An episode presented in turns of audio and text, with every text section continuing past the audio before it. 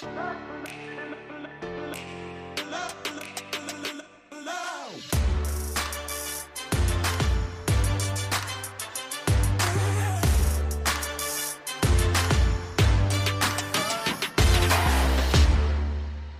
Herzlich willkommen zum Podcast Arbeitsphilosophen, die Zukunft der Arbeit. Herzlich willkommen zu einer neuen Episode. Und heute ist wieder zu Gast Professor Gunther Dück. Es wird wahrscheinlich jetzt die kürzeste Intro aller Zeiten werden. Er sollte sehr, sehr vielen Menschen bekannt sein. Er war nämlich häufig hier zu Gast. Deshalb werde ich ihn nicht explizit vorstellen. Er hat ein neues Buch geschrieben. Keine Sinnfragen bitte. Genau darüber reden wir und noch viele andere Themen. Und äh, deshalb, ja, ich sage einfach Audio ab Los geht's jetzt mit Gunter Dück. Keine Sinnfragen bitte, so heißt der Titel deines neuen Buches. Als ich den Titel gelesen habe, ich muss dazu sagen, das Buch habe ich noch nicht gelesen. Bei der Ausstrahlung habe ich es sicherlich gelesen, aber jetzt ist es gerade vor ein paar Tagen erschienen.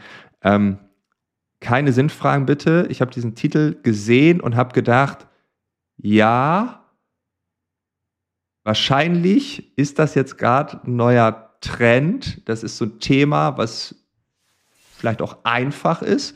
Und du hast es erkannt und sagst, nee, es gibt Dinge, die deutlich wichtiger sind. Ist das so? Ja, keine Sinnfragen bitte. Hallo. Äh, sind ja, das ist so ein Managerspruch. Also, also wenn man jetzt in der Industrie arbeitet, also jetzt in der sogenannten freien Wirtschaft arbeitet, in einem größeren Konzern, dann kommt es öfter vor, dass der, dass der Chef dann irgendwelche Beschlüsse verkündet, die da oben gerade gemacht werden. Wir machen das jetzt so, ja. Mhm. Und, äh, und dann sind so Leute wie ich immer so ein bisschen widerspenstig und überlegen sich, ob sie das auch so sehen. Und dann sagt man, kann, äh, können wir das mal hinterfragen? Und dann sagt der Manager, keine Sinnfragen, bitte macht's einfach. Okay, also die Perspektive. Ja. Und das, das, das, der Titel sagen viele Leute, der reizt die so, weil das immer gesagt wird, also an, an, an solchen Stellen. Also wenn man sagt, komm, kann man das vielleicht mal äh, eine Begründung dafür haben, warum man das macht, ja? Nein, also zum Beispiel, das ist ein blödes Beispiel, äh, wir hatten bei IBM die eiserne Vorschrift, wenn es eine Brandübung ist, also auch ein echter Brand, also auch bei den ja. Übungen, wir haben das richtig geübt, äh, dass der, der Manager sozusagen als letzter das Schiff verlässt. Und ähm, äh, die Türen sollen alle zugemacht werden. Also die Leute sollen rauskommen, die Türen zu machen, weil, weil äh, der, der Sauerstofffluss durchs Gebäude dann unterbrochen ist. Ja, man hat ja auch diese äh, Türen in zwischen den Trakten, die automatisch zugehen, die teuer ja. Tür, ja. ja. Und, und dann muss man gucken und dann als letzter raus. So. Das haben wir immer geübt. Und dann ist einer in dem Büro, hat sich eingeschlossen und hat geschlafen. Der ist verbrannt. Irgendwo in der Welt, nicht bei UM. Und dann sagen sie, der Manager muss, äh, alle Türen müssen aufbleiben und der Manager muss reingucken, ob keine Menschen mehr da sind. Es wird dann umgedreht sozusagen. Ja. Und, und dann, dann frage ich so ein bisschen so, also das bedeutet aber, dass das Gebäude äh, dass ungefähr 10.000 Gebäude abbrennen wegen des Sauerstoffdurchflusses, weil wir fürchten, dass noch mal einer schläft. Die Tür abschließt. Ja. ja. Und ob man das diskutieren könnte. Und ja, da kann man natürlich nicht diskutieren. Das ist von oben so eine Vorschrift. Und dann sagt man keine Sinnfragen. Bitte macht es einfach. Und dann sagt man ja, denken die nicht nach oder, oder was, was, warum plötzlich und so weiter. Und man sieht auch ein bisschen, dass, dass äh, sehr viel, was in den Konzernen so gemacht werden soll, eigentlich eine Konvention ist, über die man reden kann. Es mhm. ist nicht im Sinne Natur, der Naturwissenschaft irgendwie ein, äh, ein sinnvoller Vorschlag, sondern man regelt irgendwas irgendwie. Und meistens, weil die Daten dafür da sind und weil man das besser entscheiden kann und weiß ich was. Und das hat natürlich irgendwelche Gründe in der, hinten im Praktischen. Aber wenn man einfach die Entscheidung hört, könnte man darüber diskutieren. Das, das äh, das das habe ich oft versucht und es klappt irgendwie nicht. Und ja, und der, der Untertitel des, des Untertitel des Buches, wir arbeiten leidenschaftlich für die Tonne, äh, das ist eben ein Megathema, dass wir also einen ganzen großen Teil unserer Arbeit einfach äh, für sinnlos vertun. Also äh, der, der Haupt, ein Hauptzeitfresser sind zum Beispiel Meetings oder sowas. Mhm. Ja? Also du machst ja wahrscheinlich bei deinen Reden, geht es um Agilität oder so, und dann äh, verschwendet man drei Arbeitstage von jedem Mitarbeiter, dass man ihm Agilität beibringt und dann macht man aber nichts. Also die Leute arbeiten dann weiter wie bisher. Und wozu macht man das? Also man könnte wenigstens Agilität denen beibringen, die dann auch agil sein sollen. Aber wenn die sowieso am Band stehen, warum bilde ich die in Agilität aus? Ja, dann wird das so konzernweit ausgerollt, heißt das. Und dann wird überall ein Haken dran gemacht und das kostet einen Haufen bei den Beratern und so weiter. Das sind so Themen, die, die ganz schwierig sind. Und ich habe einfach mal ich hab mich auf die Lauer gelegt von Dingen, die einfach nur Zeit fressen. Und mhm. äh, das scheint auch die Leute zu berühren in einer gewissen Weise. Also, also die ersten Kritiken sagen das. noch ganz frisch abgedruckt. Das heißt, könnte man das Buch auch so beschreiben, mehr Sinnfragen bitte? Ist das da irgendwie auch mit drin? Die muss man gar nicht stellen. Also praktisch, ich habe ich hab, äh, ich hab jetzt so einen Kunstgriff gemacht in dem Buch. Ich habe äh, unterschieden zwischen so Einser-Unternehmen und ausreichend Unternehmen, was ich nicht wirklich definiert habe. Also praktisch also ein, ein tolles und eins, was so irgendwie normal dahin plätschert und noch, kein, noch keine Digitalisierung eingeführt hat und irgendwie ignoriert, dass vielleicht in Amerika schon andere Tendenzen sind, sich mit Innovation schwer tut, die Verwaltung ist immer noch mit Fax und so weiter. Und äh, die, die Frage ist, wenn man in ausreichenden Unternehmen die Frage stellt, was, äh, was sollte man sinnvoller tun, das ist, äh, das ist eine falsche Fragestellung. Mhm. Die wird mir natürlich auch unter die Nase gehalten, dass, äh, dass ich nicht gleich eine Lösung gebe. Das, dann sage ich, Leute, es ist witzig. Das Buch besteht aus 30 Episoden, A7, 8, 6, 7, 8 äh, Buchseiten, wo ich nur das Problem rauskristallisiere und sage, da ist was im Argen. Dann müsste ich im Grunde zu jedem dieser 30 äh, Sachen ein einzelnes Buch schreiben, wie man das richtig macht. Das ist nicht so einfach zu sagen. Äh, aber für ein ausreichend Unternehmen ist, ist die Lösung sehr einfach. Ich, ich weise auf einen Fehler hin und dann sagt man, lass den. Stop it. Das ist, das ist für ja, sagen wir, Wirtschaftsjournalisten irgendwie ein bisschen seltsam. Ja, äh, ja, also ich meine, ich kann, ich kann ja bei Journalisten zum Beispiel sagen, die schreiben dauernd ab voneinander. Sie sollen mal originär was schreiben. Und dann sagen, ja, was sollen wir denn stattdessen tun?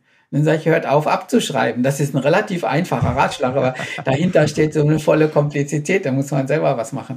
Und ja. äh, aber bei manchen Dingen zum Beispiel äh, äh, lasst sinnlose Meetings wäre ja ganz gut, also der Ratschlag. Ja. Also das, das machen sie aber nicht. Ich, ich kann sogar relativ auf fünf Zeilen sagen, was man stattdessen machen soll. Das habe ich gemacht. Ich habe einen Stellvertreter, der das gerne gemacht hat, äh, der, der hat Tagesordnungspunkte gesammelt für Meetings. Und wenn einer was besprochen haben wollte, also insbesondere einen Beschluss herbeiführen will, äh, dann soll er den auf die Tagesordnung setzen. Wenn es nur darum geht, irgendwas auszudiskutieren, habe ich gesagt, das macht er am meisten am Mittagessen und bringt mir die verschiedenen Standpunkte und dann machen wir schon mal einen Beschlussvorschlag für so ein, Vorschlag für so ein Meeting. Und wenn genug Punkte zusammen sind, oder was dringend ist, machen wir ein Meeting. Und rausgekommen ist, dass wir alle sechs bis acht Wochen ein Abteilungsmeeting von zwei bis drei Stunden haben, hatten und wir haben einfach die Punkte beschlossen. Sie sind abgehakt, auch zusammengekommen, um ja, es ja. zu beschließen. Ja. Haben auch einen Beschluss gemacht. Und es war total schön, dass ich nicht der Sitzungsleiter bin als Chef, weil mir irgendwas immer unterstellt, also die irgendwie als Manager wird einem unterstellt, dass man irgendwie eine Agenda hat oder hinten dran noch so und was will. Das wollte ich nicht. Und der, der, der Mensch, der die Sitzung geleitet hat, hat einfach gesagt, was ist jetzt die Entscheidung? Also ich gebe mal ein Beispiel, was passiert ist. Das hat mich sehr gewundert. Wir haben einen wunderbaren Werkstudenten bekommen. Also einen ganz tollen Menschen. Und da gab es zwei Fraktionen in unserer Abteilung. Der eine, wir im Wissenschaftszentrum, die eine Hälfte hat gesagt, wir nehmen, wir möchten den für unsere Forschung haben, dann kann er was Richtiges machen. Und einer hat gesagt, in einem Projekt braucht er die und die, die arbeiten, die kann der sehr gut und dann kann unsere Abteilung sehr viel Geld verdienen. Also wir haben auch bezahlte Aufträge gehabt als Forschung. Und wenn ich jetzt hingegangen wäre und habe gesagt, ich neige dazu, lieber das Geld zu nehmen, dann hätten sie gesagt, du willst deinen Arsch retten, deinen Bonus und so bekommen und ja, die Zahlen mhm. und, und du bist der Totengräber der Forschung und so. Das ist so was, was einem entgegenschlägt als Chef. Ich habe gar nichts gesagt, da habe gesagt, was ist das Meinungsbild? Und dann haben sie ein bisschen den Kopf gekratzt und haben gesagt, ist besser, wir verdienen Geld. Ja. Ja, man muss nicht so, äh, man, manche Dinge, äh, wenn wir, äh, ja, wie soll man das sagen? Es ist eine andere Episode im Buch, die, die ist ganz ernst gemeint, äh, dass Manager zwei verschiedene, viele Manager haben verschiedene Bewusstseinszustände. Also der eine ist im Meeting, ja, also da ist sozusagen so eine gepanzerte Persona da, die irgendwas durchdrücken will. Und es gibt einen Manager bei einer Geburtstagsfeier, bei der Weihnachtsfeier oder so beim Grillen im, im, Sommer.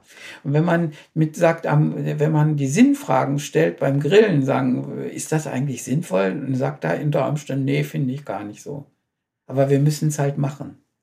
Ja. Und dann sagt, warum stellst du nicht die Sinnfragen? Sagt der Manager, weißt du, mir geht es noch schlechter als dir. Das versteht man auch. Also hier, hier nach oben ist ja der Druck immer stärker. Ja, man stellt sich so vor, die sind Könige da oben, sind sie nicht. Die sind noch mehr geprügelt als die da unten. Und das kann man bei, beim Grillen ganz gut diskutieren, weil sie in dem Zustand privat sind. Also in Privat sind sie ganz nette Menschen, auch fähig und alles gut. Aber wenn sie in Meeting sind, werden sie irgendwie so also von, von Dr. Jekyll zu Mr. Hyde, also eine andere Persönlichkeit und, und äh, unter Umständen aggressiv, gucken darauf, dass, äh, dass sie ihre Hierarchie behalten, also dass sie immer noch der Chef sind, dass sie die Sache. Ne? Das ist alles, was beim Grillen und beim Biertrinken bei Weihnachtsfeiern wegfällt. Und äh, da kriegt man eigentlich sinnvollere Entscheidungen. Ja.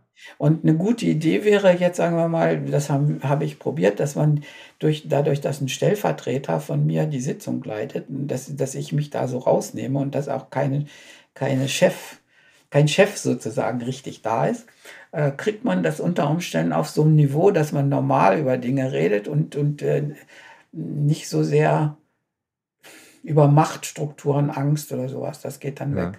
Ja, also normalerweise, wenn jetzt ein, mir gegenüber ein, ein, Mitarbeiter eine andere Meinung hat, dann, dann äh, sagt er, ob das gefährlich ist oder sowas. Ich war gar nicht so gefährlich, aber die, die denken das immer.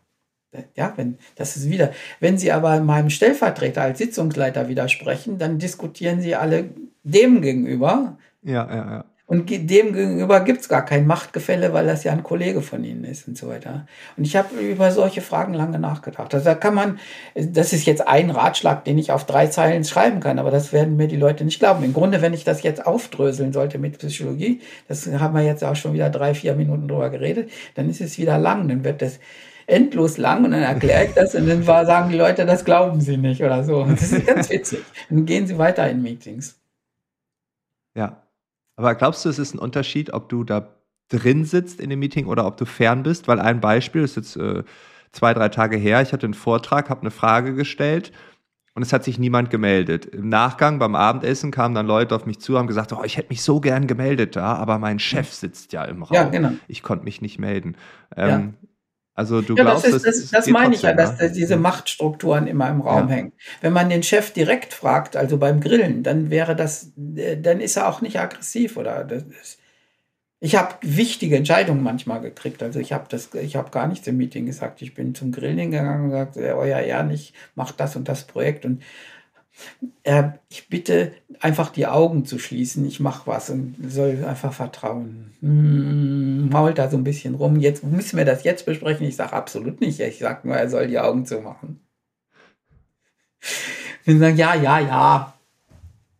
Und sagt, komm, ich bringe dir auch ein Bier oder so. Ja, und dann ist es, äh, man, man bespricht gar keine Sachfragen, sondern, sondern sowas wie Vertrauensfragen sind ja sehr ja, wichtig. Also ja, also praktisch, ob, ob die Chemie weiterhin stimmt oder sowas. Und ähm, muss einfach die Chemie in Ordnung haben. Und die Leute, die äh, sich nicht trauen, Arbeit, äh, Fragen zu stellen, haben ein Problem.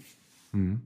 Ja, oder sie sind, vielleicht, es gibt auch viele Mitarbeiter, die können, äh, die sind in Kommunikation nicht geschult, die können äh, nur so sozusagen, die, äh, die lassen irgendwann mal was ab, wenn das aufgestaut ist. Also da ist Zorn, Zorn, Zorn, wächst, wächst, wächst. Und dann, wenn sie dieses Aufgestaute dann ablassen, dann wirkt es sehr grob und verletzend. Mhm. Ja, und die, die, Kunst ist das viel früher zu sagen oder, oder eben auch mit besserer Kommunikation. Und die, die ist einfach nicht da. Und das frisst unheimlich viel Energien in der Firma. Ja. Also es gibt sofort, noch ein ja. kleines Kapitel über die sogenannte, das habe ich gefunden, das Wort. Das ist, ist nicht tiefsinnig. Ich, ich habe geschrieben, dass wir eine, äh, in Meetings eine implizite Präsentationspflicht haben. Das heißt, man redet eigentlich gar nicht mehr miteinander, sondern da äh, klatschen wir uns nach und nach immer so PowerPoints vor dir, äh, vor, vor den Latz sozusagen. Ja. Und die, die Leute überziehen alle maßlos, weil Leute, die schlechte Präsentationen halten, ich überziehe allerdings auch öfter. Hm. Ja, aber, was du sagst. Nein, aber so die, die meisten haben so das Gefühl, äh, das, ist, das ist vielleicht auch noch in mir so ein bisschen, dass man nicht, äh, bei mir ist es, dass ich es nicht ausführlich genug erkläre und bei den anderen, dass sie nicht genug Stoff haben, um zehn Minuten durchzuhalten. Und dann machen sie so 100 Sicherheitsfolien oder sowas. Mhm. Und dann kommt es auch dazu, dass nie, nie Diskussionszeit für irgendwas ist. Also äh, dann sagen wir haben keine Zeit, wir müssen durch die Agenda und dann kommt die nächste Präsentation. Und im Grunde äh, hilft das keinem weiter. Man guckt auch nicht bei Präsentationen, ob das irgendwem im Raum interessiert. Es kann ja sein, dass es eben nur so berühmt, äh, sagt man ja immer, nur einen im Meeting interessiert. Und dann gibt es halt auch Abkanzel-Meetings, wo das so ist, dass der Manager äh, gewisse Dinge Mitarbeitern befiehlt, was er auf dem Flur sich nicht trauen würde. Ja, also ich, ich sage Müller, Sie bleiben am Wochenende da. Ne? Und kann er, wenn er dann sagt, nö, will ich nicht, das ist dann Aufstand.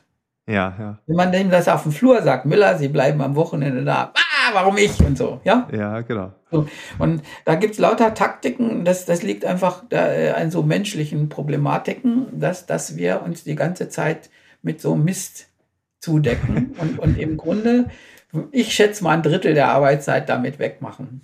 Ein Drittel, okay, ja. Ja, das äh, wären bei einer klassischen 40-Stunden-Woche, ja, es wären nee, schon nee, fast nee, zwei nee, ganze... Nee, nee, wir haben früher, wir, die haben bei uns gemessen, also so, ich weiß nicht, war nicht McKinsey, irgendwas anderes. Die sind damals gekommen durchs Wissenschaftszentrum, haben gefragt, was ist meine eigentliche Aufgabe, was ich eigentlich machen soll. Und da haben wir so an mm, IT-Projekten gesessen, also wir programmieren jetzt irgendwie für die Lufthansa irgendwas oder so, ja. Und dann haben sie gesagt, was machst du sonst noch? Also eine Tagung besuchen, ähm, diese berühmten Meetings machen, wöchentlichen Meetings und so weiter. Dann haben sie das alles gemacht. Und dann kommt raus, dass wir 60 Prozent, also oder sagen wir zwei Drittel der Zeit arbeiten wir wirklich nur an, was so, was wir eigentlich finden, was unser Job ist. Der Rest ist so Urlaubsanträge schreiben oder irgendwo ja, wohin ja. gehen oder einen Kundenanruf äh, antworten. So. Und äh, damals hatten wir echt 35-Stunden-Woche. Ja, und dann kam raus, dass wir zwei Drittel, also wirklich an den Projekten gearbeitet haben, wir vielleicht dann 24. Krass. Ja, und ähm, man hat das erkannt und da seitdem gibt es einfach den Druck, also den Effizienzdruck auf, auf, der, auf allen Firmen drauf, dass man äh, sozusagen den, den Kern der eigentlichen Arbeit von 24 Stunden auf 40 bekommt. 35-Stunden-Woche ist abgesagt worden, ja, haben wir nachgegeben ja. und nach 40 bekommen. Und jetzt, jetzt ist, glaube ich, die Quote nicht besser geworden. Jetzt arbeiten wir faktisch 60 Stunden. Und das Drittel, das Drittel sind unbezahlte Überstunden. Also, dass man am Wochenende doch nochmal in die Mail guckt und so weiter oder länger da bleibt oder irgendwie sagt, dass äh, der Kunde will das jetzt gleich, dann muss ich heute Abend später nach Hause kommen. Ja, und so weiter. Und dann äh, opfert man so langsam das Wochenende. Und das hat dazu geführt, dass wir jetzt über Work-Life-Balance reden, was früher kein Problem war. Nie. Also, ich bin bei IBM 87 gekommen, da hatten wir ganz streng 35-Stunden-Woche. Und äh, wir sind wirklich alle um halb fünf nach Hause gegangen. Also von acht bis halb fünf fertig. 16,2 oder so war das. Ja. ja? Auf der Stechkarte. Muss, geht man nach Hause. Das, das, haben wir auch so im Wesentlichen geschafft. Wir waren auch hoch erfolgreich. Es ist nicht so schlimm. Wir sind glücklich zur Arbeit gekommen und glücklich auch wieder weggegangen. Und haben auch unsere Kinder dann gekannt. Also ja, um fünf ist man dann zu Hause, also 16,2 raus und um fünf ist man zu Hause und das ist alles in Ordnung. Und heute hat man das so irgendwie durch diesen Effizienzwahn, äh, ist die Quote eigentlich nicht besser geworden, dass man ein Drittel der Arbeitszeit irgendwie mit was anderem verbringt. Ich glaube, die Quote ist sogar schlechter geworden. Also praktisch, äh, weil man früher gar nicht so viel Stress hatte. Also praktisch, wenn wenn man heute, wenn man jetzt nicht weiter weiß bei irgendeiner Sache, dann ging man früher rüber, hat gesagt, komm, ich gebe dir einen Kaffee aus, mach das für mich. Ja. Dann hatte der Zeit. Jetzt hat aber keiner mehr Zeit, weil die alle rumrödeln müssen und unter Druck stehen. Das heißt, ich kann heute gar keine Hilfe mehr bekommen. Gar keine mehr. Und das heißt, ich muss meine Probleme selber lösen, obwohl ich weiß, dass zwei Zimmer weiter einer das lesen könnte. Der hat aber keine Zeit. Und dann passieren immer mehr Fehler und so weiter. Und das sind so diese ganzen Mechanismen, mit denen ich mich mal beschäftigt habe. Und der Ratschlag, der Ratschlag ist eben, lasst, lasst das doch, wenn, wenn, wenn ihr merkt, dass das so viel Zeit frisst, lasst es einfach. Und äh, äh, wenn man es versucht zu lassen, ist es schwierig. Also mir, mir gab einen Leserbrief, da gab ein Leserbrief, mir ist folgende witzige Sache, das steht im Buch drin, folgende witzige Sache passiert. Kommt eine Frau heulend in den Meetingraum. Ich war als erster da, als einziger. Und sie hatte Tränen in den Augen. Und als sie mich gesehen hat, ist sie in Tränen ausgebrochen und hat nochmal geheult. Und da habe ich gesagt, was hast du denn? Und sagt sie, sie wird mit ihrer Arbeit nicht mehr fertig. Schafft es einfach nicht. Kann beliebig Überstunden machen, schafft es einfach nicht. Und dann hat sie gesagt, pass mal auf, du äh, bist doch Fan von dem Dück.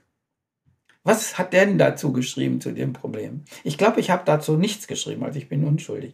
Der, der Mitarbeiter hat gesagt, er glaubt, dass ich geschrieben habe, das hat er antwortet, ja. er glaubt, dass ich geschrieben habe, gehe nur in Meetings, von denen du dir was versprichst. Und auch nur so lange, wie du dir was dann da versprichst. Und die Antwort war, das traut sich doch keiner, ich muss dahin ich habe keine Wahl, hat weiter geweint. Und dann sind andere in den Raum gekommen und dann hat sich das Thema verflacht irgendwie. Und äh, der Leserbrief endet dann äh, jetzt, nach, nach acht Wochen ist sie gekommen und hat gesagt, bestell einen schönen Gruß, mein Leben ist in gewisser Weise gerettet. Ich habe mich, ja, er hat vorher noch gesagt, ich traue mich nicht, ich traue mich nicht. Und dann hat der Mitarbeiter gesagt, äh, willst du sterben oder dich trauen? Ja, und dann kamen sie zwei Monate später, ich habe mich jetzt getraut und mir geht es wieder gut, ich schaffe meine Arbeit und es ist alles in Ordnung. Und ähm, ein, eines Tages jetzt in dieser Phase, wo ich mich nicht getraut habe oder nur halb getraut habe, äh, stand so ein oberster Chef da an der, an der Tür vom Meetingraum und wollte den Raum schließen. Und dann sah er mich, wie ich äh, äh eilig ranlief, rangelaufen kam und dann hat er gesagt, ah, Sie sind das. Sie versprechen sich also von diesem Meeting etwas. Das ist mir eine Ehre. Dann werden die auch die Pflicht haben, heute was Sinnvolles zu beschließen. So, das ist so die Anekdote. Die sind ein bisschen mehr ausgeschmückt, als sie in Wirklichkeit äh, jetzt passiert sind. Also ich muss ja ein Buch schreiben. Aber so, so, äh, das zeigt so ein bisschen, dass man, das, das ist nicht so einfach, so einen Ratschlag zu machen. Man kann einfach einen Ratschlag geben, geh da nicht hin. Ja. Oder geh einfach für eine halbe Stunde raus. Ja, was viele Leute machen, sagen, ein Kunde hat angerufen. Dann ist man, das ist irgendwie Ankl äh, äh, Kritik befreit, wenn man sagt, ein Kunde hat angerufen, ich muss ans Handy, fertig, dann ja. darf man raus, ja? Oder ich muss auf Toilette oder irgendwas, das ist eine schlechte Ausrede. Äh, Kunden anrufen ist besser. Ja. Und äh, wenn, wenn Leute sich trauen, einfach mal so für sich das Leben selber zu ordnen, dann ginge das ja. Hm. Es ist aber nie ganz einfach, also sozusagen diese ganze Zeit, diese ganzen Zeitfallen einfach wegzulassen für einen persönlich. Ich finde nochmal den Punkt ganz spannend mit der Effizienz. Ähm, wir kommen irgendwann in diese Phase, wo es diesen Effizienzwahn gibt, wie du ihn nennst.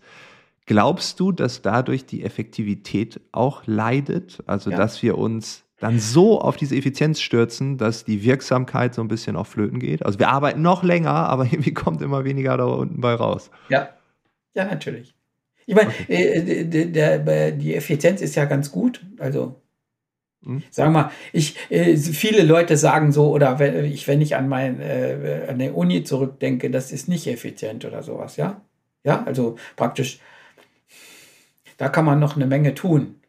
Ja, also ich kenne mich ein bisschen mit Biochemie aus, weil in dem Raum hier Familienmitglieder arbeiten. Und dann kann man sich vorstellen, dass das, was passiert, wenn man in Biochemie forscht und hat aber schlechtere Geräte als die in Amerika. Und dann kriegen die in Amerika in 40 Arbeitsstunden das raus, was heute, was man mit schlechten Geräten in 80 Stunden rauskriegt und so. Dann gibt es lauter solche Probleme. Die kann man lösen. Äh, ja, also irgendwas machen dagegen. Äh, nur die Berater haben dann das zur Methode gemacht, also alles, was nicht gerade nötig ist, äh, sozusagen als Verschwendung anzusehen. Es ging ja immer um mhm. das Vermeiden von Verschwendung. Und, ähm, und Effizienz wurde eigentlich definiert als Vermeiden von Verschwendung. Mhm. Und die Berater haben dann überhaupt alles, was nicht unbedingt gerade nötig ist, für Verschwendung erklärt.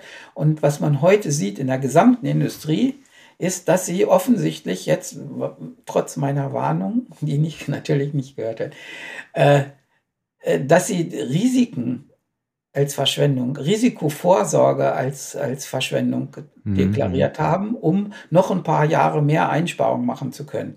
Insbesondere hat man die Lagerhaltung äh, so gemacht, dass, äh, mhm. dass keine Risikovorsorge mehr im Lager ist. Das ist Just in Time heißt das. Das kann man ja machen, aber ich kann, ich kann trotzdem, trotz Just in Time haben, dass immer ein bisschen Vorrat da ist, also für, für, für irgendwelche Schwankungen. Und dies, diese, diese Art von Risikovorsorge ist, ist gar nicht da gewesen. Also das ist jetzt eine harte Kritik an der gesamten Welt sozusagen. Äh, in den Banken hat man das verstanden. da gibt es Basel 1, 2, 3 oder sowas, ja, die, diese ganzen Vorschriften, wie viel Eigenkapital eine Bank. Der Gesetzgeber hat es verstanden. Die Bitte? Banken fanden es wahrscheinlich Nein, auch die nicht Banken toll. immer nur. Nein, die Banken, die sträuben sich, aber sozusagen der Gesetzgeber ja. hat die Risiken verstanden und jetzt gibt es diese Regeln, dienen eigentlich dazu, dass die Banken vernünftig Risikovorsorge betreiben. Das heißt, man muss die Banken zwingen, Risikovorsorge zu betreiben und nicht effizient zu werden, in dem Sinne, dass sie das ganze Geld raushauen und keine, keine Reserven mehr haben. da muss man sie dazu zwingen. Ja, mhm. und für, für, für Finanzbuchhaltung und so gibt es gewisse äh, Regeln, wo Risikovorsorge ist. Und diese Risikovorsorge habe ich doch aber auch, für, dass sagen wir mal Lokführer fehlen oder Lehrer. Ja, also wenn, wenn irgendwie das System sich irgendwie ein bisschen neigt, dass man dann irgendwie noch einen Ersatzzug hat oder äh, äh, eben noch ein paar Ersatzteile, wenn man das Auto fertig bauen will. Da die zum Beispiel hat die, die, die ganze Autoindustrie offensichtlich die ganzen Chipverträge gekündigt. Ja, also man kündigt einfach für ein halbes Jahr wegen Corona alle Chipverträge und nimmt keine mehr ab, weil die Leute keine Autos bestellen für ein halbes Jahr. Jetzt ist es aber so, dass Chipfabriken so gebaut werden, die sind ja, die brauchen ja, die sind nur fünf Jahre oder zehn Jahre, ja, vielleicht fünf in Betrieb. Also die werden für einen speziellen Chip gebaut und ah, dann okay. kann man die Fabrik praktisch nochmal neu bauen, ja, also so hinterher. Ja. Und, äh, und die sind natürlich so gebaut, dass sie rund um die Uhr produzieren, also 24 Stunden am Tag. Das ist das Design. Wenn man die jetzt stilllegt für ein halbes Jahr und sagt, wir wollen später die Chips haben. Das geht nicht, weil ich ja 24 Stunden am Tag sowieso arbeiten. Die können keine Sonderschichten machen, weil sie immer produzieren. Also es ist vollautomatisches Teil. Wenn ich ein vollautomatisches Teil für ein halbes Jahr unterbreche und dann sage, jetzt liefert das nach, das geht nicht. Geht einfach nicht. Man muss neue Chipfabriken bauen, das dauert aber dann drei Jahre oder sowas.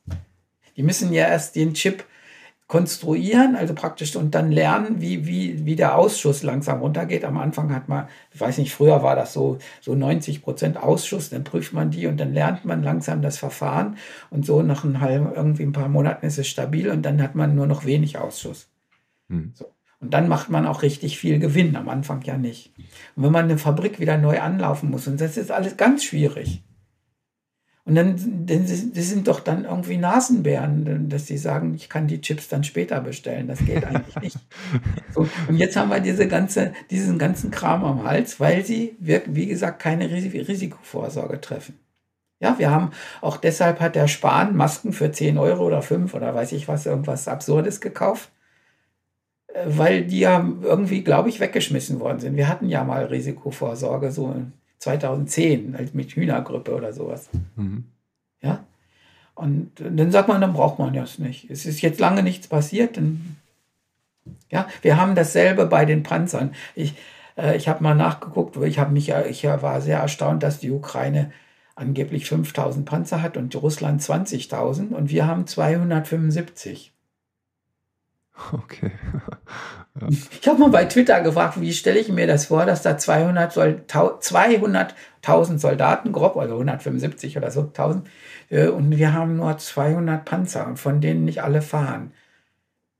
Und was, das kann doch nicht sein. Ich habe gesagt, ich musste auch mal Wehrdienst leisten, als der Warschauer Pakt einlief. Da war das so relativ ernst. Da war ich in Hildesheim fast so an der Front, so ungefähr an der vorgestellten Front. Ja, ja. Da war ich in der Panzerkaserne, da hatten wir zwei, 52 Panzer als Panzerbataillon 14. Krass. 52. Und ja, die, so ein Viertel funktionierte nicht so ganz gut. Ja. Habe ich gesagt, das kann doch nicht sein, dass sie jetzt nur fünf Kasernen noch betreiben in ganz Deutschland. dann habe ich gesurft und es scheint so zu sein, dass wir bis in die 90er Jahre 5000 Panzer haben, hatten. Und die scheinen sie alle verkauft zu haben an, an, an irgendwelche Despoten, die irgendwie gerade Völker unterdrücken müssen oder das brauchen. Die sind irgendwo anders. Und da sind katastrophale der hat überall, ich will gar nicht sagen, dass man das jetzt braucht, Panzer braucht. Ich will nur sagen, es ist an allen Ecken und Enden, also Chipkrise, Panzer, was, was immer man nimmt, man hat sozusagen gedacht, es passiert schon nichts und äh, für den Fall, dass nie wieder was passiert, brauchen wir das alles nicht. Und das ist alles weggebaut worden. Und jetzt haben wir diese ganzen Erschütterungen da. Und die müssen wir zusätzlich, das kommt noch nicht mal in meinem Buch jetzt richtig vor, weil, weil man das gar nicht auf so ein paar Seiten beschreiben kann. Aber äh, ich habe jetzt gerade äh, das geschrieben als, als Daily Dück, wenn man das abonnieren will, auf meiner Homepage. Wird verlinkt, wird verlinkt. äh, da habe ich geschrieben, so dass man, dass man äh, Risikovorsorge mit Effizienz verwechselt. Und äh, das ist halt, das ist ein, eins von diesen ganz großen Problemen. Und was ich eigentlich immer, was ich, ich habe wirklich 30 Probleme gefunden, die ganz hart, nicht so pipifax sind, sondern das sind ganz harte Probleme. Ja, also jetzt, wenn ich, wenn ich Risiko mit, äh, äh mit, mit Effizienz verwechsle, ja. das ist der Hammer, das cancelt unsere ganze Industrie. Und da gibt es ganz viele solcher Punkte, und die wollte ich einfach mal aufzählen. Inzwischen habe ich so viele Kommentare oder neue, die können gleich noch zweite Band dran. also insgesamt 60. Nein, aber wie mich, das sind so Dinge, die, die einen so aufregen. Ich, ich, ich fand das ganz schön, so kleine Geschichten zu erzählen, weil ähm, ich werde sonst gar nicht fertig. Also ich habe jetzt so eine ganz lange Liste, wenn ich das jedes Mal als Buch ausufern lassen würde. Äh, da, da reicht meine Lebensarbeitszeit nicht mehr. Ich bin jetzt schon ein bisschen grau geworden. ja, ähm, ich möchte noch mal auf ein Wort, was du gesagt hast, ausreichend Unternehmen. Hättest du auch befriedigend Unternehmen nennen können. Aber das ist ausreichend, ja. also Schulnotensystem ist die vier. Ähm, glaubst du, dass ausreichend Unternehmen einfach diese 30 Probleme einfach als normal ansehen, damit leben wir, und die Einser-Unternehmen wirklich ganz konsequent immer wieder analysieren, mhm. das muss weg, das muss weg, das hindert uns. Mhm. Und dann diese riesige Lücke von zwei Schulnoten dazwischen, das ist ja auch, wenn man es. Nein, man, nein, das ist gar keine Lücke. Der Einser ist ja Einser. Ja, aber von 1 auf 4, nein, ich mein, da hat man ja zwei Nein, nein ich meine, ja, ja. ich meine jetzt äh, das Problem, äh, ich kann es erklären in, in Deutsch, also da, da schreibt einer wunderbare Essays oder sowas und der andere versucht so eine, so eine Stoffsammlung zu machen und dann eine Gliederung und so weiter. Das ist mehr Handwerk. Das andere ist Kunst. Okay. In, in Mathe oder Problemlösen ist das auch so. Das ist Problemlösen ist irgendwie, dass man eine Einsicht in das Problem hat und sagt, so wird das gemacht. Ähm, äh, ein Viererschüler muss man beibringen, einen Ansatz zu fahren. Also ich habe einen bestimmten Ansatz. Also wir lernen, ja. wir lernen jetzt praktisch diese Woche exponentielles Wachstum mit 2 hoch x oder sowas und dann gibt es Aufgaben mit 2 hoch x. Es ist aber äh, nicht die Aufgabe eines Viererschülers, sozusagen zu gucken, welchen Ansatz man nimmt. Der ist vorgegeben durch den, der, den Schulstoff der, dieses Monats. Mhm. Ja, und wenn ich eine Erörterung schreibe, ist der Ansatz vorgegeben, diese Gliederung und so weiter. Wenn ich eine äh, Gedichtinterpretation habe, muss ich den Ansatz, also was, äh, kurz, was soll der Dichter, was beschreibt er, woher kommt er, welche Historie, was hat er eigentlich geschrieben, was beeindruckt mich, wo ich, äh, welches Versmaß, das kann man lernen, also da ta ta ta ta ta ta ta oder so, ja. ja. Jambus, Trocheus, Staff, Actylus und so weiter. Das, das kann man alles analysieren, das ist Handwerk. Und äh, die, die ausreichenden Unternehmen müssen die Mitarbeiter im, im Grunde nicht nach einem neuen Ansatz suchen, sondern der ist vorgegeben. Und äh, das, das heißt Prozess. Ja, also mhm. mhm, sie sind äh, prozessorientiert und müssen nicht mehr nachdenken, was die Lösung des Problems wirklich wäre, sondern sie, sie befriedigen, wie man sagt, den Prozess.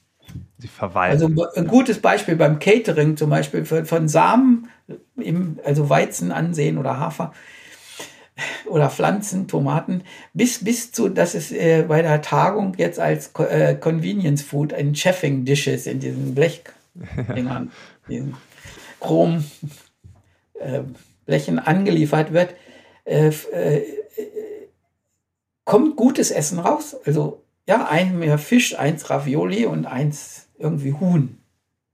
Immer dasselbe. Und da sind so Mitarbeiter, die machen, füllen da Huhn rein. Also der macht nur mit so, so weißen Gummihandschuhen Huhn, Huhn, Huhn, einer Fisch, Fisch, Fisch, Fisch, einer schüttet einen, äh, einen Eimer Ravioli da drauf, dann kommt ein Eimer Tomatensuppe drauf und so weiter. Das ist alles vorgefertigt. Die sind einfach in einem Prozess drin. Und mein Argument ist, keiner von denen kann kochen. Weil der Geschmack im Prozess inkludiert ist. Also ja. das probiert auch keiner. Sie schütten das ja. irgendwie zusammen. Ich weiß nicht, vielleicht probiert noch doch noch einer zur, zur Probe.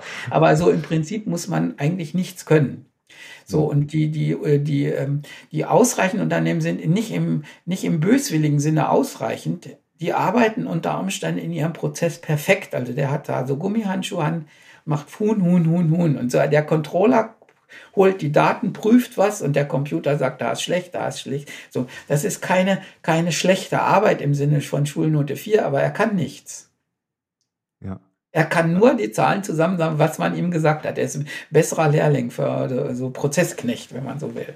Ja, ja. Und wenn man, wenn jetzt eine Veränderung passiert in diesem Konzern, dass, dass das Business anders gemacht werden soll, dann kann keiner mehr was. Ja, also praktisch in der Catering-Prozesskirche kann keiner mehr kochen. Und dann stehen sie da. Und ja, und dann sagt man, ja, wenn wir was anderes kochen, müssen wir auch die, die ganzen Naturprodukte anders ranholen. Dann müssen wir mit anderen Ländern, ja. mit anderen Lieferanten. Dann gibt es eine große Schweinerei und dann sagen wir, das haben wir noch nie gemacht. Und das kommt daher, das bei, bei Unternehmen, die Einzelunternehmen sind, beschäftigen sich immer wieder mit diesen, mit den, mit den Hintergründen, was eigentlich der, der Prozess machen soll und was das sein soll. Das ist eine ganz andere Ebene. Das ist, wie gesagt, in Mathe zwischen Ansatz, ich mache jetzt mal x1, 2, also quadratische Gleichung lösen, ist gleich Wurzel und ähm, p halbe minus Kriegs. Und und sowas wie äh, ein Problem lösen, wo der Ansatz nicht klar ist. Ja. Das heißt, wenn ich so eine Prozessknechtschaft aufbaue, betreibe ich ja auch nie Risikovorsorge, weil ich glaube ja, das geht Nein, da ist ja so. keiner für zuständig. Genau. Das, das ist ja inkludiert, dass man das nicht macht, weil man ja sich nur auf die Prozesse konzentriert, wo alles bekannt ist. Das heißt, die Einser-Unternehmen, werden höchstwahrscheinlich länger leben als die ausreichend Unternehmen, weil die werden ja irgendwann überholt. Ja.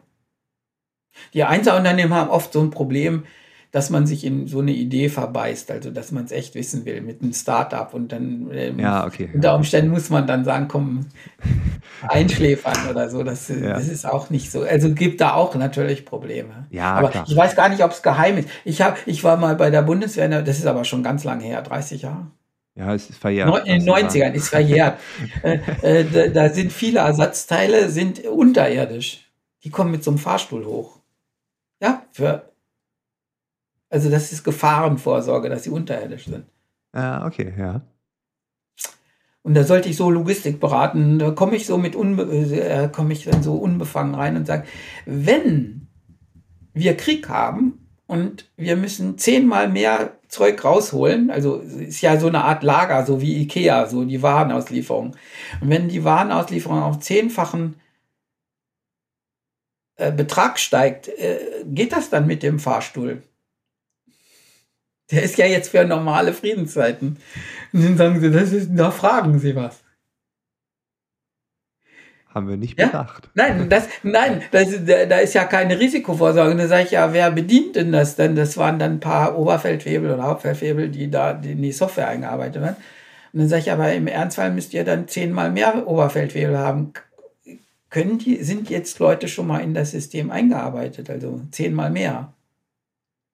Ja, da fragen sie was. Dann, dann, sagen sie, da bin ich nicht mehr zuständig, ich soll hier nicht rummaulen.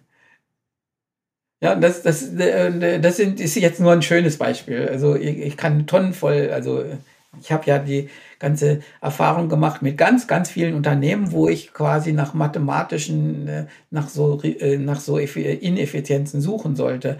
Und die gibt es natürlich immer noch. Also die sind aber, das ist meistens so, dass man irgendwas jetzt im Prozess nicht braucht, aber vorhalten könnte Tut man aber nicht, weil, weil irgendwie dann abschleift. Und dann ist man plötzlich in so einem Desaster wie jetzt gerade die Bahn. Die, die, äh, die Bahn hat keine richtigen, viel, nicht viel Lokführer. Sie hat auch keine Ersatzzüge. Die sind kaputt. Die Türen funktionieren nicht. Sie haben, äh, sie suchen Leute in der Reparaturabteilung und sozusagen das ganze System hat, braucht jetzt an allen möglichen Stellen zehn Prozent mehr als, als, als sie normal haben. Und dann bricht es zusammen, weil im Augenblick die Stellen nicht zu besetzen sind, weil, weil überall Stellen frei sind. Da kriegt man nicht einfach Leute, die das können. Und dann bricht implodiert ein System unter Umständen ja. dadurch, dass an keiner Stelle, äh, sie haben alles so die Vorräte weggemacht. Ne? Ja, das, an keiner Stelle ist was da. Ich finde es interessant, wenn man Risikovorsorge betreibt. Man kann es ja auch als Individuum auf sich übertragen. Wenn ich jetzt jeden Monat 200 Euro weglege, das mache ich jetzt einfach mal zwei Jahre lang, dann habe ich da irgendwie 5000 Euro liegen. Wenn dann was Unerwartetes passiert, komischerweise im gleichen Monat Waschmaschine, Fernseher und Smartphone fällt ins Klo, keine Ahnung, dann sind schon mal 3000 Euro weg. Dann habe ich aber diesen Notfallgroschen. Psychologisch finde ich das ganz interessant, wenn man das erlebt, wenn man von der Hand in den Mund lebt oder wenn man einen kleinen Puffer hat. Ähm, das verändert ja alles. Das Leben wird deutlich leichter, weil man weiß, ja, blöd, die Waschmaschine ist kaputt gegangen, blöd, der Fernseher ja. auch, Mist, mein Smartphone auch noch, aber ich habe ja vorgesorgt. Und dieses, ja, das wollen Leute vielleicht nicht mehr. Ne? Genau. Und das aber auch auf Unternehmen übertragen. Also wenn ich dieses Gefühl auf Organisationen übertrage, es gibt ja Sicherheit, es gibt ein ganz anderes Gefühl, ich glaube auch kollektiv, wenn man weiß, wir kommen durch Krisen, wir kommen durch Veränderungen, wir kommen durch neue Zeiten, anstatt immer zu wissen, oh je, wenn es muss alles so bleiben, weil ansonsten bricht ja alles zusammen. Das ist den Menschen wird ein bisschen, war, wird ein bisschen gesagt, so heute kann man sich noch kein Haus mehr leisten oder so von der Art. Ja, ich kann kann gar nichts mehr. Dann sage ich also praktisch, ich habe ich hab als Matheassistent mein erstes Gehalt war 1300 Mark netto. 1300 Mark. Ja. Ja. Äh, um die Relation mal zu haben. Heute wäre ja. es vielleicht viereinhalbtausend Euro oder so, weiß, weiß ich nicht. Ja, also es war jetzt äh, Anfang der 80er Jahre, 1300 ja. Mark. Und äh, das Haus, was wir dann gekauft haben, hat 320.000 Mark gekostet, neben der Uni Bielefeld. Und die, ich weiß nicht, die Relation, die sagen, damals konnte man locker ein Haus bauen. Wie denn? Ja. ja? Meine Frau ist Bibliothekarin gewesen. Dann haben wir beschlossen, ich, ich war bei der Hochzeit 25, sie 23. Und dann haben wir beschlossen, bis sie, bis sie einen Kinderwunsch hat, das war dann echt mit 30 irgendwann, so lange leben wir einfach von meinem Gehalt. Was nicht so ganz einfach war. Also von meinem und ihr Gehalt geben wir auf die Sparkasse, einfach auf, auf Bausparverträge. Ja.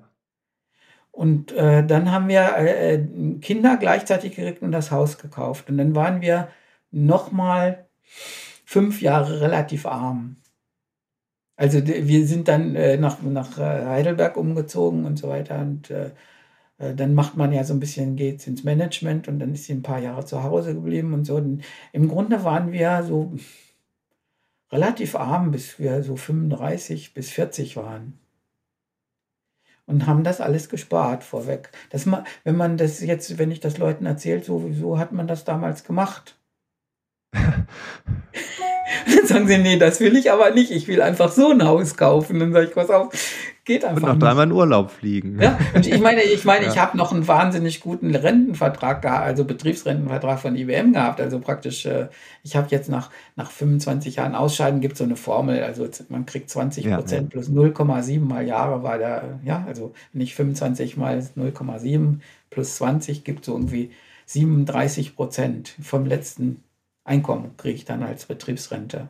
Ja, wenn man 50 Jahre da ist, wird viel besser, dann, dann kriegt man wirklich 50 einmal 0,7, 35 plus 55 plus die Staatsrente noch oben drauf. Dann ah, hat wow. man fast eine Beamtenpension. Dann muss man aber dann relativ viele Jahrzehnte da bleiben. Diese Verträge sind ja jetzt alle weg. Das verstehe ich schon. Also wir mussten uns nicht so noch um noch zusätzlich um die Rente kümmern. Und da haben die Leute das ja jetzt noch schwerer. Das, das konzidiere ich schon. Aber äh, sozusagen dieses jahrelange Krummlegen hat jetzt auch gar keine, keine Mode mehr. Also das soll alles mhm. so einfach so gehen. Dass, dass, äh, dass, dass es früher so einfach war, ist, halte ich für ein Gerücht. Also ich habe es ja mitgemacht. Okay, das heißt, dieses neue Denken, es muss alles so funktionieren, das geht ja dann auch wieder in die Organisation. Nein, Organisationen ja, die Organisation ja auch die Summe ihrer Individuen. Das muss doch irgendwie gehen. Ja, genau. Und ja, ähm, ja ich finde das hochgradig spannend, weil diese, diese Risikovorsorge wir halt überall sehen aktuell. Äh, nicht nur aktuell, also in den letzten Jahren. Ähm, und ich glaube auch davor schon. Ähm, sehen es gerade im Energiemarkt, wo man jetzt vom Lehman Brothers äh, Moment der Energiemärkte und so redet, ähm, diese Risikovorsorge und es ist alles so, wie es ist und äh, also ganz viele. Ja, die wurde nicht betrieben. Ich meine, ja. ich werde, krieg dauernd hier so fremd äh, Versuche, dass sie mir den Stromversorger, äh, dass es billiger wird, ja? ist doch jetzt in den letzten Jahren dauernd gewesen. Da kommen sie und ja. werben ab, stehen an der Tür und sagen, äh, wollen wir mal, wie viel Energie zahlen sie eigentlich für Energie? Wir machen eine Umfrage, das könnten sie besser haben und so weiter. Und dann haben sie gesagt, dass sie, äh, dass, dass sie ähm, uns den Strom zehn Prozent billiger lassen als das, was wir gerade haben, aber wir müssen zwei, drei, vier Jahre dann denselben Strompreis zahlen. Das bedeutet doch, dass die Leute, die da Werbung gemacht haben, damit gerechnet haben, dass der Strompreis fällt. Ja. So, damit haben sie spekuliert. Das heißt, die, die, ihr Geschäftsmodell funktioniert auf der Annahme, dass die Energiepreise, die Erzeugerpreise fallen und dass ja. sie mich dann abzocken, weil sie einen langfristigen Vertrag haben. So, jetzt sind die Energiepreise aber gestiegen, jetzt entfällt ihre Annahme. Und jetzt riskieren, haben sie, jetzt merken sie, dass sie im Prinzip damals ihre äh, Existenz riskiert haben. Ja. Weil, weil sie einfach wachsen wollten und den anderen Kunden wegnehmen wollen. Jetzt haben wir das Problem. Es gibt noch ein anderes Problem mit den Stadtwerken, die, die sind ein bisschen anders gelagert, die haben Versorgungspflicht. Die können, ja, also ich könnte jetzt zum Beispiel sagen, ich habe jetzt keinen Strom, verkaufe keinen. Ja. Das, ja, also als freies Unternehmen. Stadtwerke haben eine von staatlich Versorgungspflicht, soweit ich das verstanden habe, die müssen liefern. Also als ja, müssen ja. Ja, und, und das sind wieder andere Dinge. Aber sagen wir mal so, dieses ganze Abwerben äh, zwischen den Stromunternehmen äh, basiert auf der Annahme, dass die Erzeugerpreise fallen. Und äh, wenn, wenn das nicht der Fall ist, hat man, dann ist man tot. Ja. Und ich finde, man könnte schon mal irgendwie über solche Fragen diskutieren. Ja. Ja, auf also jeden Fall. Praktisch, praktisch die, ja. es wird einfach irgendwas wegen Marketinggründen beschlossen, aber es ist einem nicht klar, dass man damit Risiken eingeht. Ja, und dann, und dann, ich kenne die Sprüche von Top-Managern, so bis, ja, so, hey, wenn, wenn ich das jetzt gesagt habe, also ich bin im Stromversorger und sage, wisst ihr, dass ihr da eure Existenz riskiert, wenn aus irgendeinem Grund, sagen wir mal, es kommt ein Krieg, aus irgendeinem Grund plötzlich die Erzeugerpreise steigen oder irgendwas ausfällt oder ein Atomkraftwerk macht irgendwie Havarie und, und äh, alle werden geschlossen aus Angst oder es kann irgendwas passieren, was relativ wahrscheinlich ist und alle zehn Jahre passiert. Und wenn das jetzt passiert, dann hängen wir in den Seilen. Und euer Ehren, ich finde diesen Marketinggedanken mit drei Jahre Festverträgen nicht gut. Was ist die Antwort?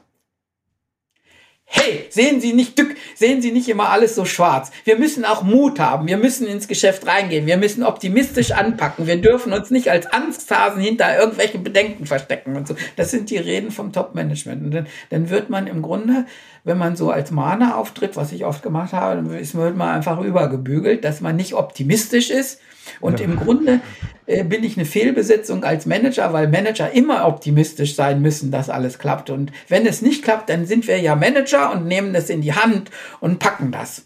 Und wir gehen aus jeder Krise gestärkt wieder hervor. Und so, das ist doch das Gerede. Das sagen alle. Wir sind in der Krise immer stark. Das hat auch gerade der Scholz getwittert. Unterschätzt uns nicht die Widerstandskraft des deutschen Volkes.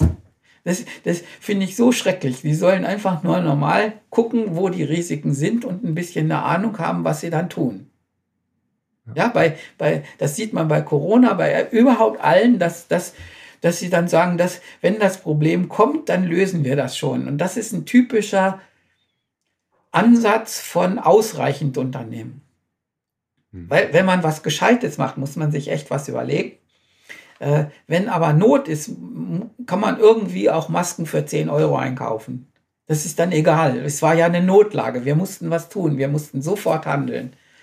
Aber wenn, äh, und dann, dann, dann kommen dadurch, dass die Leute eben keine Risikovorsorge äh, treffen, äh, kommen sie sozusagen um das echte Nachdenken drumherum. Sie, sie, sie fixieren ihre Energie immer auf die Bewältigung der jetzt gerade heute aufgetretenen Notfälle.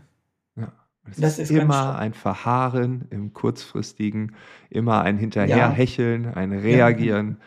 kein Agieren. Und was ich nochmal ansprechen möchte, dieser psychologische Effekt, immer dieses, oh Gott, wenn es passiert, äh, es, ne, du hast es irgendwie vielleicht doch im Hintergrund, oh, was ist, wenn es wieder, wir sind wieder nicht vorbereitet. Und wenn du hinterher hechelst, ist es auch alles andere als gut für die Psyche.